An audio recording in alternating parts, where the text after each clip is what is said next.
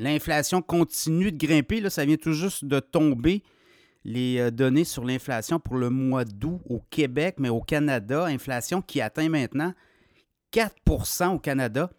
Donc, euh, Statistique Canada dévoilé ce matin les, chiffres sur euh, l'inflation et on était à 3,3. Donc, vous voyez, là, c'est quand même une bonne poussée. Au Québec, 4,6% l'inflation, beaucoup plus importante. Pourquoi? On a envoyé beaucoup de chèques, on a envoyé beaucoup d'argent et bon, ben, c'est un peu tout ça. Et on le voit au Québec, il semble avoir une poussée inflationniste beaucoup plus prononcée que dans le reste du Canada. Et euh, bon, l'épicerie, euh, quand on regarde un peu la poussée des prix, l'épicerie est à 6,9% quand même. Mais euh, ça reste élevé, on est à 8,5 le mois dernier. Donc, les, prix de l'épicerie demeurent élevés. L'essence, hein, je pense que c'est l'essence, là. Vous l'avez vu, le prix de l'essence a monté beaucoup mois sur mois, donc ça a un impact aussi. Euh, sur euh, le portefeuille. Sur une base mensuelle, les prix ont augmenté de 0,4% Donc encore là, ça continue de monter. Et ben, ça rajoute ou ça ajoute là, au casse-tête, Banque centrale, la, Banque du Canada a décidé de ne pas monter son taux. Moi, je pense que c'est terminé. Là.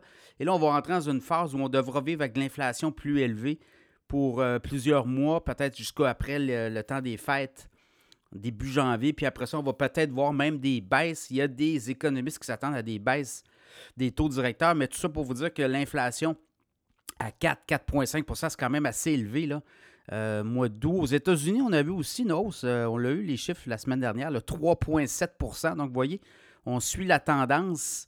Et là, ben, euh, qu'est-ce qui peut ralentir tout ça? À Ottawa, on a parlé, on a eu une rencontre avec les grands patrons des chaînes d'épicerie. Est-ce qu'on va être capable de geler les prix? Ce qu'on comprend, c'est qu'il y aurait une annonce majeure à venir où on annoncerait les gels de prix pour les trois prochains mois? À partir du mois de novembre, novembre, décembre, janvier. Donc, ça pourrait être peut-être une alternative pour les, euh, les grandes chaînes d'épicerie, de donner aussi un break.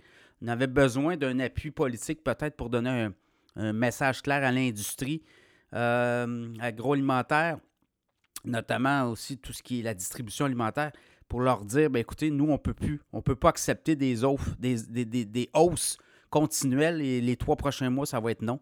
Donc, on l'avait vu l'année passée, je pense c'est l'Oblast, avec sa max en on avait dit qu'on gelait les prix de certains euh, produits. Donc, ça va être à suivre. L'inflation qui continue de monter, donc ça va faire jaser ça euh, au cours de la journée, mais au cours des, prochains jours. Et euh, ben, Banque centrale aussi, la Fed Décision attendue mercredi, donc ça aussi. Je pense qu'aux États-Unis, on va geler les taux aussi. Ça pourrait être. Euh, on voit là, les ménages sont au bout du rouleau. Euh, les taux de délinquance commencent à être en augmentation, notamment sur les cartes de crédit, mais également sur les prêts auto. Donc, tout ça, ce sont des données que les, les, autorités monétaires doivent prendre en ligne de compte. Donc, à suivre, l'inflation qui grimpe à 4% au Canada, 4,6% au Québec au mois d'août.